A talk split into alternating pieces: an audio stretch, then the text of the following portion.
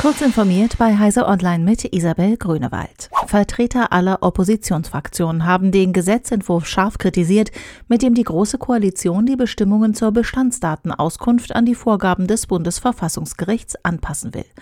Der FDP-Netzexperte Manuel Höferlin befürchtet, dass damit der nächste Riss im Fundament der digitalen Bürgerrechte drohe.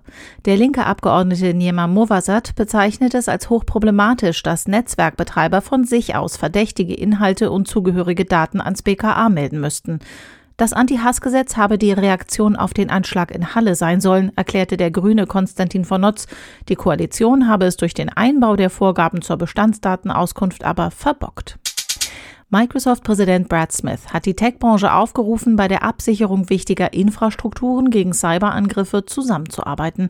Die jüngsten SolarWinds-Angriffe gegen Microsoft und zahlreiche andere Unternehmen seien ein wahlloser und massiver Angriff auf die globale Lieferkette, die wir gemeinsam schützen müssen, sagte Smith in seiner aufgezeichneten Keynote im Rahmen der digitalen CES.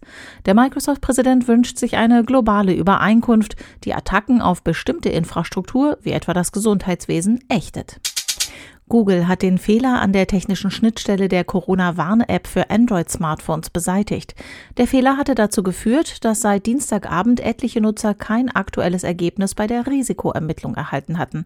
Das Problem habe allerdings nicht zum Verlust von Daten oder Informationen zu potenziellen Gefährdungen geführt, betont Google. Das insbesondere bei Jüngeren beliebte soziale Netzwerk TikTok nimmt Änderungen an den Privatsphäre-Einstellungen vor. Die Profile aller Nutzer zwischen 13 und 15 Jahren stehen jetzt in der Voreinstellung auf Privat. Somit werden die Inhalte nicht öffentlich geteilt. Darüber hinaus lassen sich Videos dieser Altersgruppe nicht kommentieren, es sei denn, sie haben die Kommentarfunktion für die eigene Freundesliste freigeschaltet.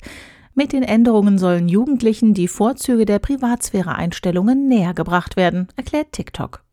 Diese und weitere aktuelle Nachrichten sowie alle Neuheiten der CES finden Sie ausführlich auf heise.de.